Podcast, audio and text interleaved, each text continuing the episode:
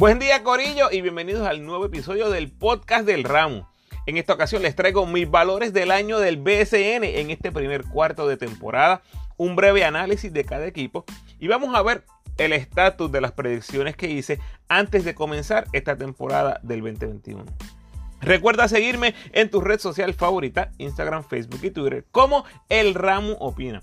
Por favor, dale like al post compártelo con tus amigos, coméntame, suscríbete a mi podcast en tu plataforma favorita. Además me puedes enviar tus preguntas o sugerencias a elramoopina.gmail.com o en cualquiera de mis redes sociales. Nota aclaratoria, Corillo. Grabé este episodio ayer lunes 2 de agosto, antes de los tres partidos que se jugaron ese día. San Germán en Mayagüez, Arecibo en Carolina y Fajardo en Guaynabo. Así que si algún número no te cuadra por ahí, ya sabes por qué fue.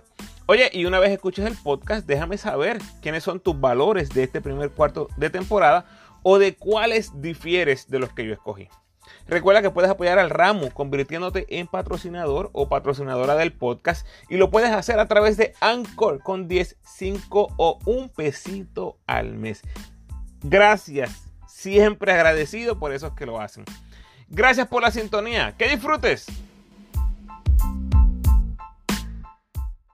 Empezamos con el MVP del BSN temporada 2021, Ángel Angelito Rodríguez. 18 puntos, 10 asistencias, 2.5 asistencias por error entre los líderes del torneo, 6.5 rebotes, 1.6 robos, 23 de en apenas 30 minutos. Bayamón 8 y 0 como dijo Evander cuando lo tuve en mi podcast, a Bayamón hay que darle con un bate y hay que empezar con Angelito. O la realidad, gente, es tan dificilísimo.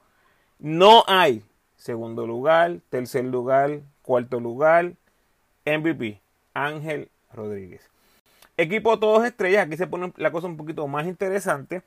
Posición de Poengal, obviamente tengo Angelito. Detrás de él tendría a tu Holloway 19.7 asistencia, 4 rebotes, 2 robos, 89% del tiro libre, 2 triple, 21 de eficiencia. Y Stockton, otro gran candidato, 18 puntos, 5 rebotes, 7 asistencias, 19 de eficiencia. Escolta o Schuringer, Mojica, indudablemente debe ser ese escolta en el equipo estrella. 20.5 rebotes, 3 asistencias, 2 robos, 3 triples lanzando 52% en triple, incluyendo aquel jueguito de 9-9 o de 10-9. ¿Qué ustedes creen? Eh, Mojica imparable. Detrás de él tendría David Huertas, 19.5 rebotes, 3 asistencias, 3 triples por juego. En la posición de small forward, me voy a ir con Alex Franklin de los Brujos de Guayama. 12 puntos por juego, casi 10 rebotes, 3 asistencias, 51% de campo, 18 de eficiencia. Yo creo que él se ha convertido, ¿verdad? En lo que es este el jugador más importante dentro de los Brujos de Guayama, que es difícil identificarlo porque tienes a los refuerzos, tienes a Pacheco haciendo un buen trabajo, tienes a Javi González, el regreso, tienes a Cris Ortiz, hay muchas piezas contribuyendo, pero esta es la manera en la que yo le doy ese voto colectivo, se lo doy incluyendo al individuo, Alex Franklin como small forward del equipo Todos Estrellas, que dicho sea de paso, en uno de sus últimos partidos, eh, tuvo colosal 45 de eficiencia, la mejor demostración individual en todo lo que va de temporada empate con Paris Bass. Y hablando de Paris Bass, lo tengo aquí en mi posición de power forward. Aquí estoy bien, bien, bien eh, en un conflicto porque tengo a Paris Bass y Ángel Núñez.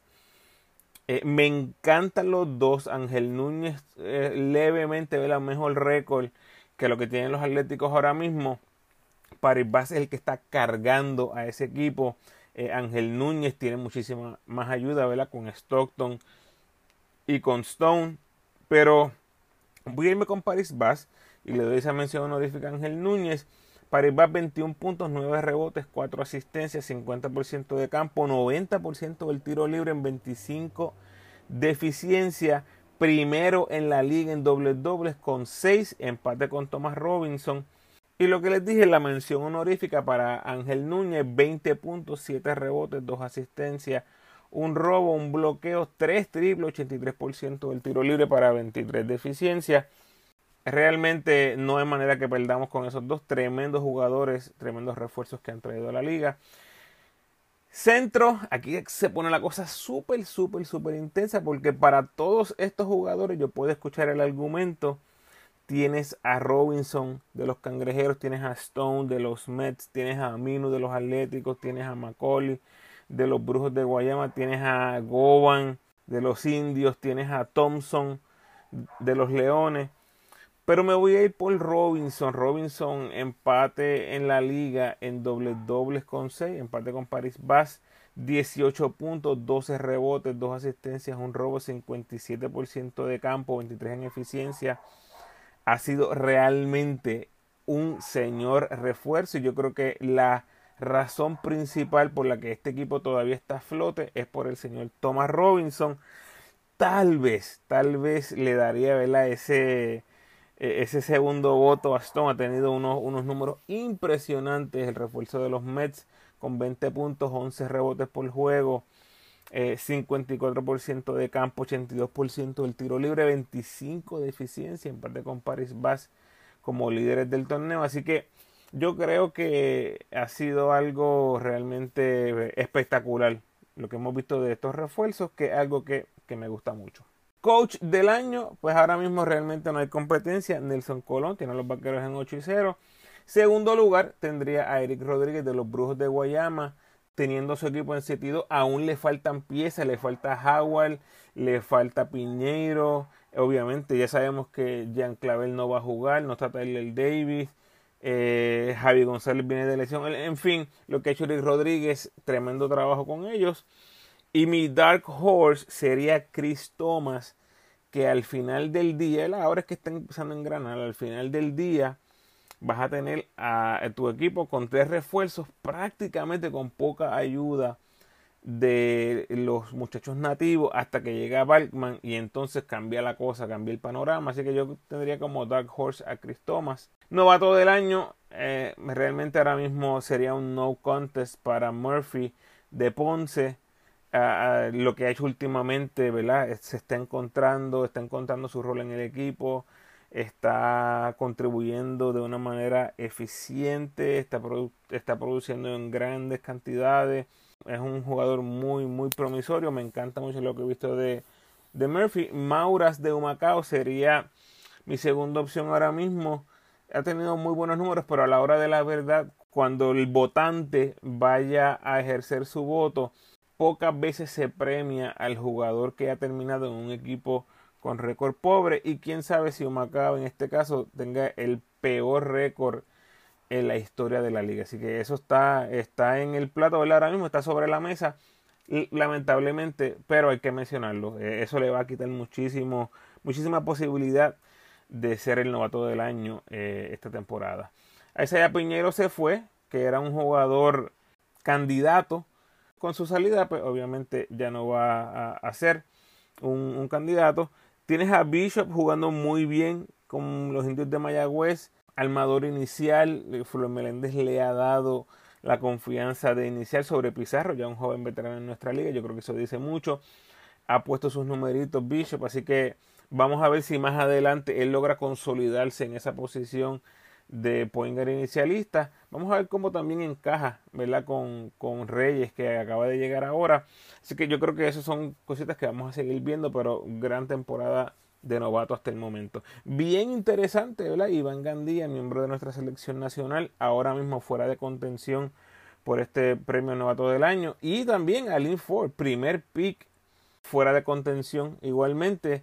No, no se ha encontrado, así que vamos a ver qué pasa con Alin Ford pero ya en esa, en esa dupla de rookies de Ford y Murphy, ya sabemos quién, quién lleva la cuchara grande hasta el momento.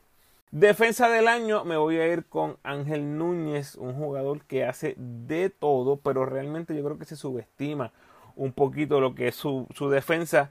Ahí tienes también a Minu de San Germán y Ángel Rodríguez, no se equivoquen, no se equivoquen, Ángel Rodríguez pudiera ser y no hay nadie que gardee más en el perímetro que Ángel Rodríguez. No lo hay. O sea, a veces uno mira lo que está haciendo en ofensiva, cómo lleva el equipo, cómo corre el equipo, puede anotar. Pero gente, en defensa no hay pareo para Ángel Rodríguez. Mejor point guard defensivo de la liga.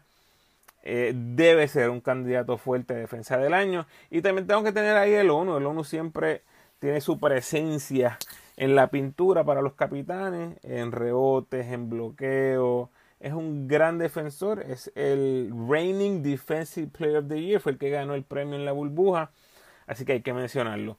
Sexto hombre, Corillo, está súper interesante porque tenemos varios candidatos fuertes. Tienes a Mike Rosario, tienes a Ismael Romero, tienes a Georgie Pacheco, hay que mencionarlo tienes a Carlos Rivera, tienes a Renaldo Waldman, posiblemente, yo sé que está empezando, pero vamos a darle un brequecito.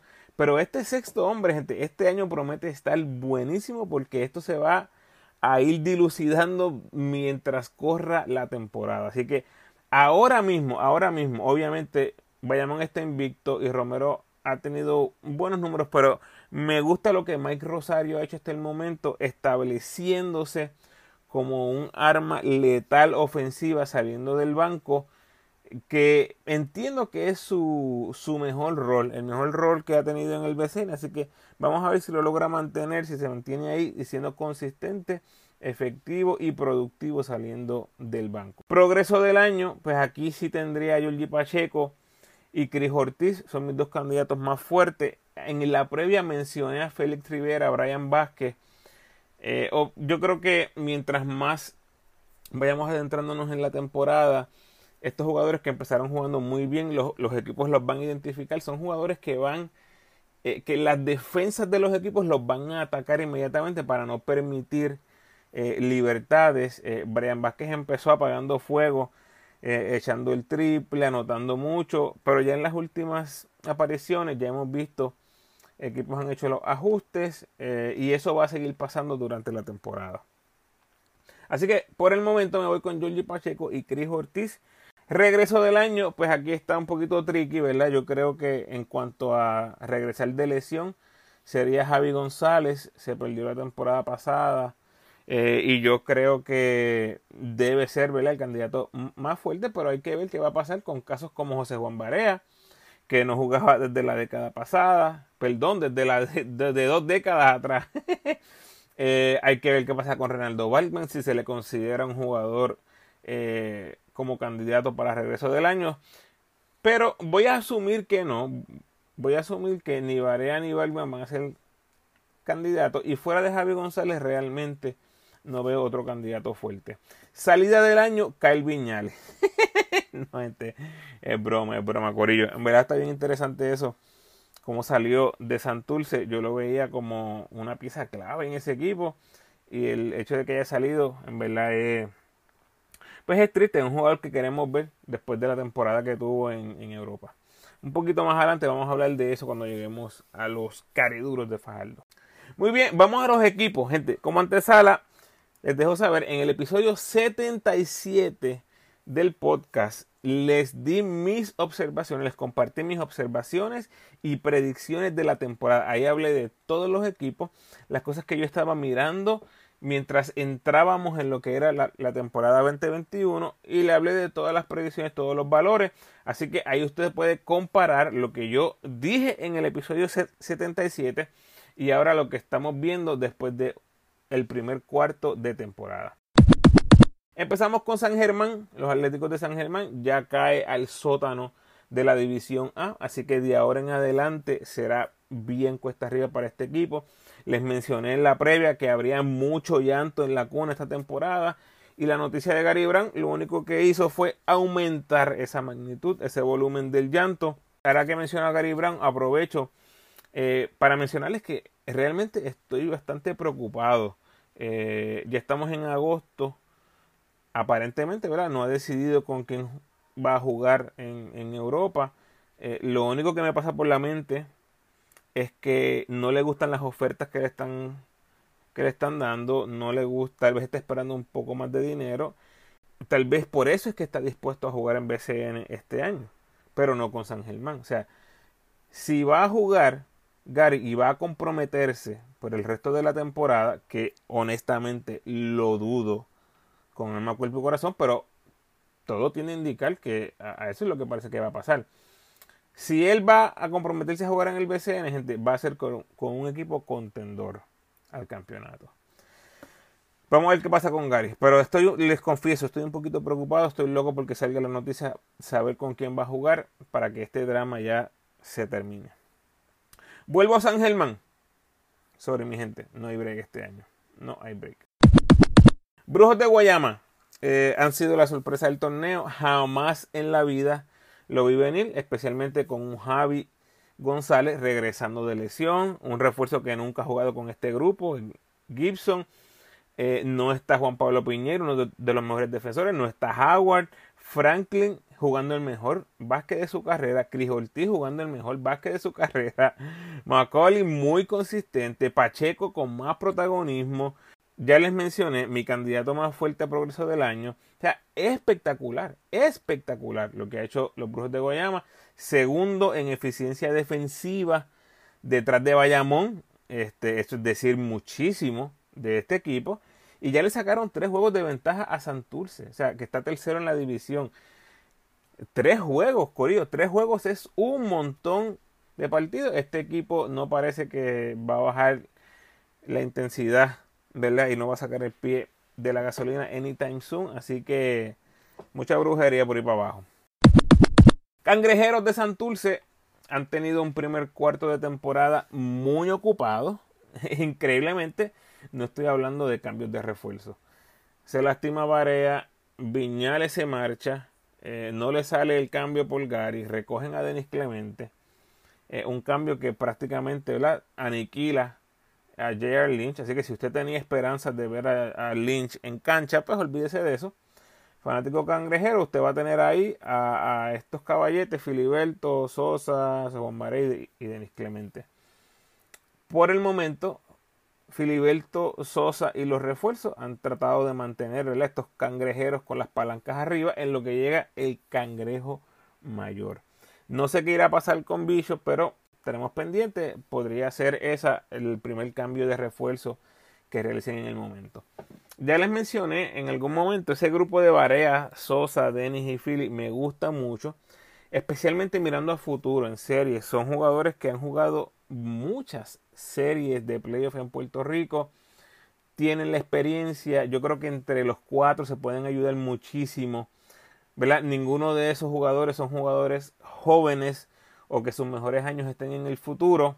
Sus mejores años están en el pasado, así que van a tener que ayudarse muchísimo y va a tener que ser la mezcla perfecta con esos tres refuerzos. Como dije en la previa, relax, fanático cangrejero, por favor relájate. Lo importante para este equipo es estar saludable cuando lleguen a los playoffs. Con tres plazas de refuerzo es bien difícil ver a este equipo no haciendo los playoffs. Así que Pronta recuperación a Barea, vamos a ver cuando logra reincorporarse. Los capitanes de Arecibo. Eh, fíjate que no creo que haya nada importante que resaltar, nada salta a la vista, ¿verdad? 4 y 0 en la carretera. O sea que eso significa que se ponen las pilas y sacan su mejor básquet jugando en la carretera.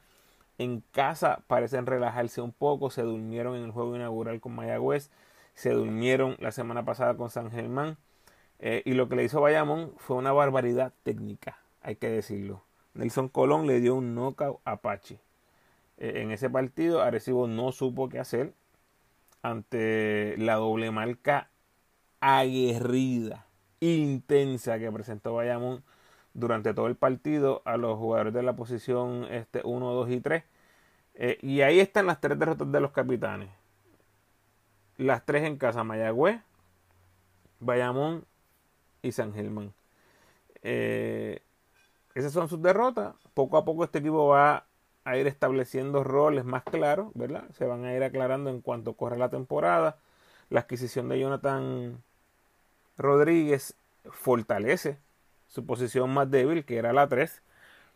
Eh, Jonathan ha sido uno, de los mejores tres en la liga por los pasados años, así que eso le va a permitir a David jugar la 2, especialmente cuando estemos en playoff, que ahí es donde este cambio va a pagar dividendos.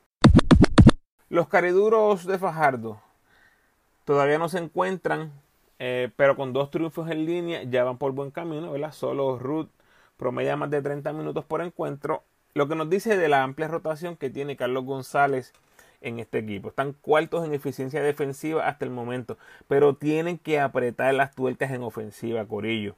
Están bottom three, están en los últimos tres en la liga en ofensiva.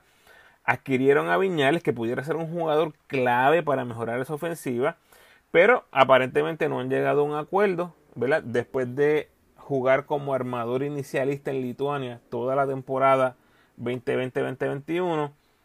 Me imagino que el tranque tiene que estar por ahí, ¿verdad? El deseo de Viñales de ser un armador titular. Eh, así que vamos a ver qué pasa. Y a lo mejor lo, que le están diciendo en Fajardo es que, mira, ven aquí, eh, sal del banco o demuestra, que no sé, en verdad, pero el punto es que si no quiere venir, ya vimos lo que pasó en Santurce este jugador, si va a llegar a Puerto Rico, es para jugar como inicialista. Eso es lo que aparenta eh, estar pasando, así que ahí parece estar el tranque. Vamos a ver qué pasa en el futuro. Gigantes de Carolina, la C, de vuelta para la vuelta.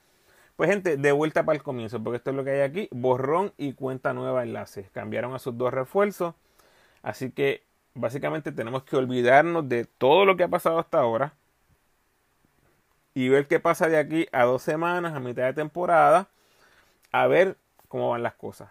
Los cambios de refuerzo posiblemente tengan un efecto directo en lo que va a ser el cuadro inicial. Tal vez ahora vamos a ver a Parker y a, y empezando en esa 4 y 5 eh, con los dos refuerzos y probablemente Will esté en la 2, pero no importa quiénes sean los cinco inicialistas, la rotación. Definitivamente esto va a ser un equipo nuevo Así que vamos a tener calma, paciencia ahí en la C. Sigan apoyando ese equipo. Que definitivamente esperamos que mientras, mientras vaya corriendo la temporada, este equipo se vaya viendo cada vez mejor. Grises de Humacao. Tengo que ser honesto, brutalmente honesto, dicen algunos. Eh, esto es una desgracia, gente. Es una desgracia para la liga, para la ciudad. Los números dicen una cosa. El peor equipo ofensivo del torneo y el peor equipo defensivo del torneo. Y aquí no hay un jugador que cambie todo, pero definitivamente hay que mencionarlo. El hecho de que el hijo del apoderado está jugando como refuerzo es un factor enorme, tiene un impacto enorme en lo que es este equipo. Y yo sé, el apoderado tiene la libertad de contratar al jugador que mejor le parezca, esa es la realidad.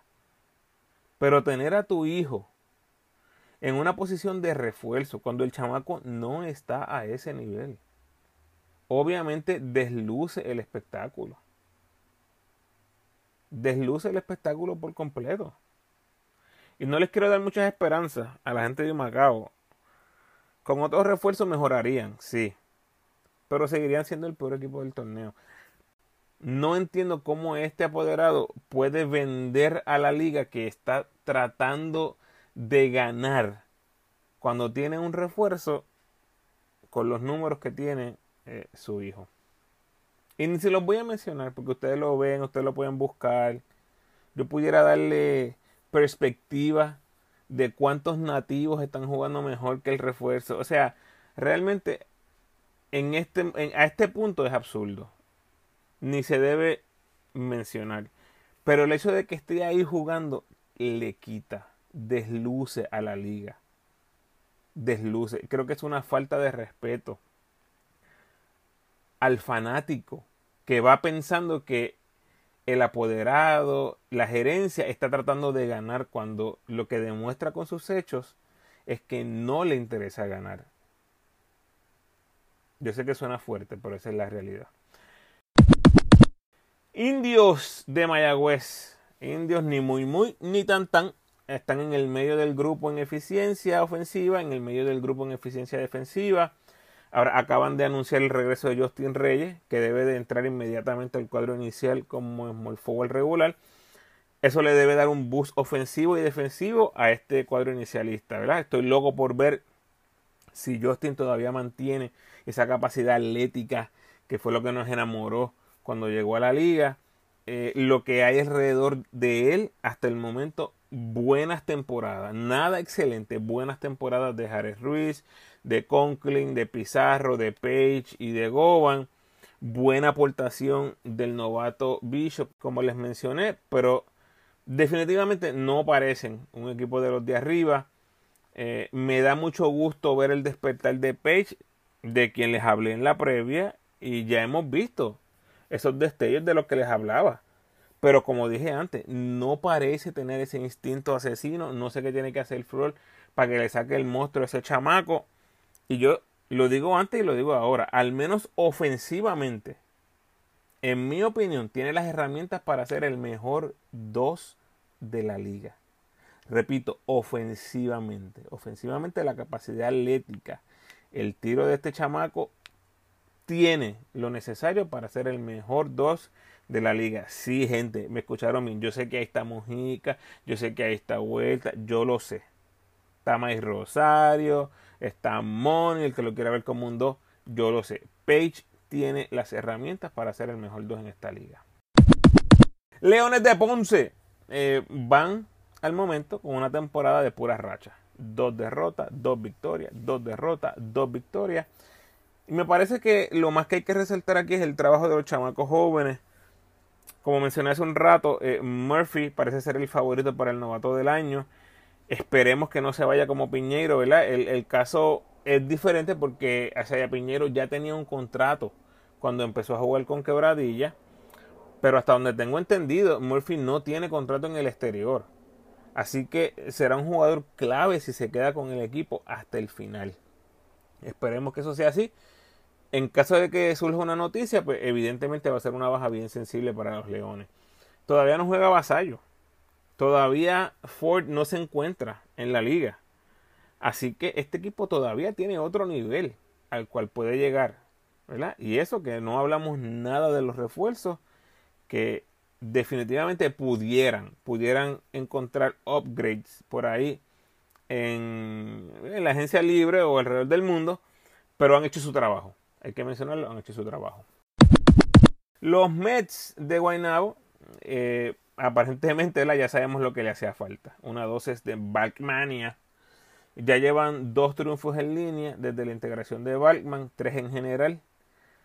Pero realmente es increíble, gente, porque lo están haciendo prácticamente con los tres refuerzos llevando toda la carga. Ahora llega Balkman, automáticamente se convierte en el mejor nativo en la plantilla lo sumas a ese trío magnífico ¿verdad? de Stockton, Núñez y Stone, definitivamente podemos entender por qué este equipo llegó a donde llegó en la burbuja. O sea, si los nativos Kevin John, Han, Rolón, si logran aportar con consistencia a esos cuatro refuerzos que ya les dije, este equipo va a ser muy duro de vencer en los playoffs, gente. Muy duro de vencer, justo lo que vimos en la burbuja. No nos durmamos con los Mets de Guaynabo. Piratas de Quebradilla.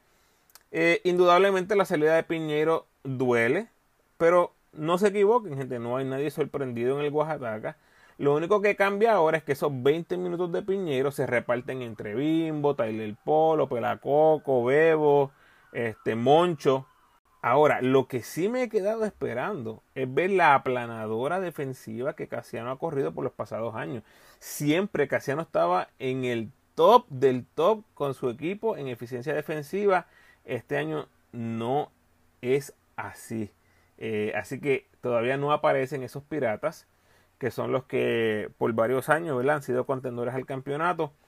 Y me refiero en el lado defensivo. Ofensivamente están muy bien, están entre los mejores en eficiencia ofensiva, pero en defensiva no. Queda mucho tiempo, no tengo prisa y sigo viendo a Quebradilla uno o dos del grupo o de la división al final del season, sin lugar a dudas.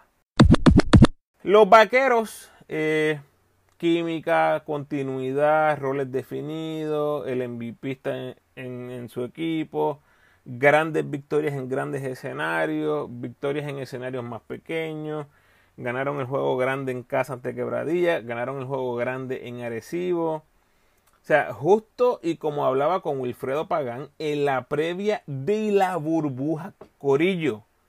Esto yo lo hablaba con Wilfredo Pagán en la previa de la burbuja. Este equipo no tiene debilidades. Steven Thompson se dio el viajecito a ver si valía la pena. Pero al final del día decidió decirle que no a los vaqueros. Imagínense este equipo con Stephen Thompson.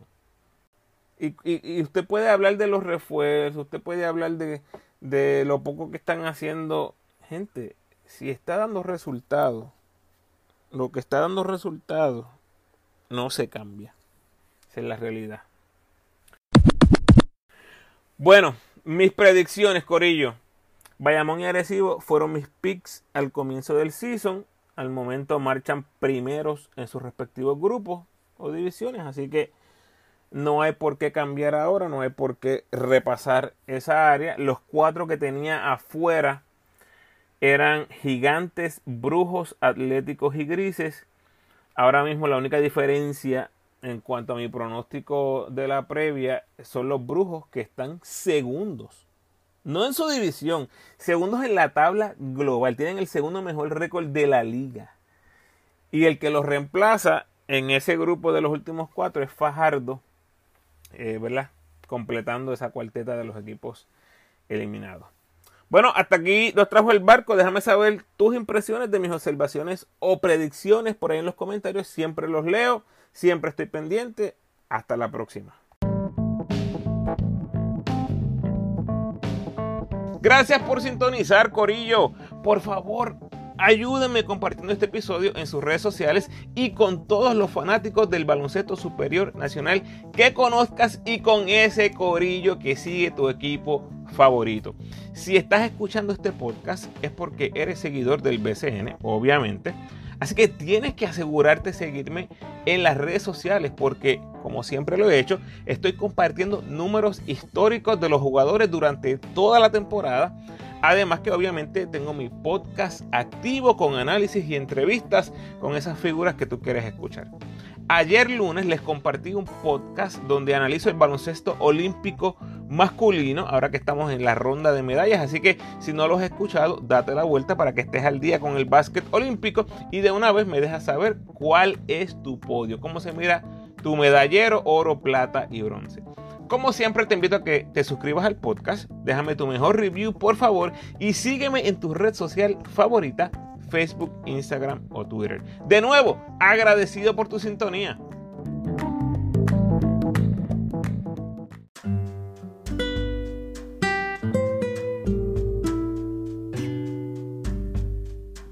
El pensamiento de hoy. Una meta sin un plan es solo un deseo. Planifica, Corillo. Bendiciones.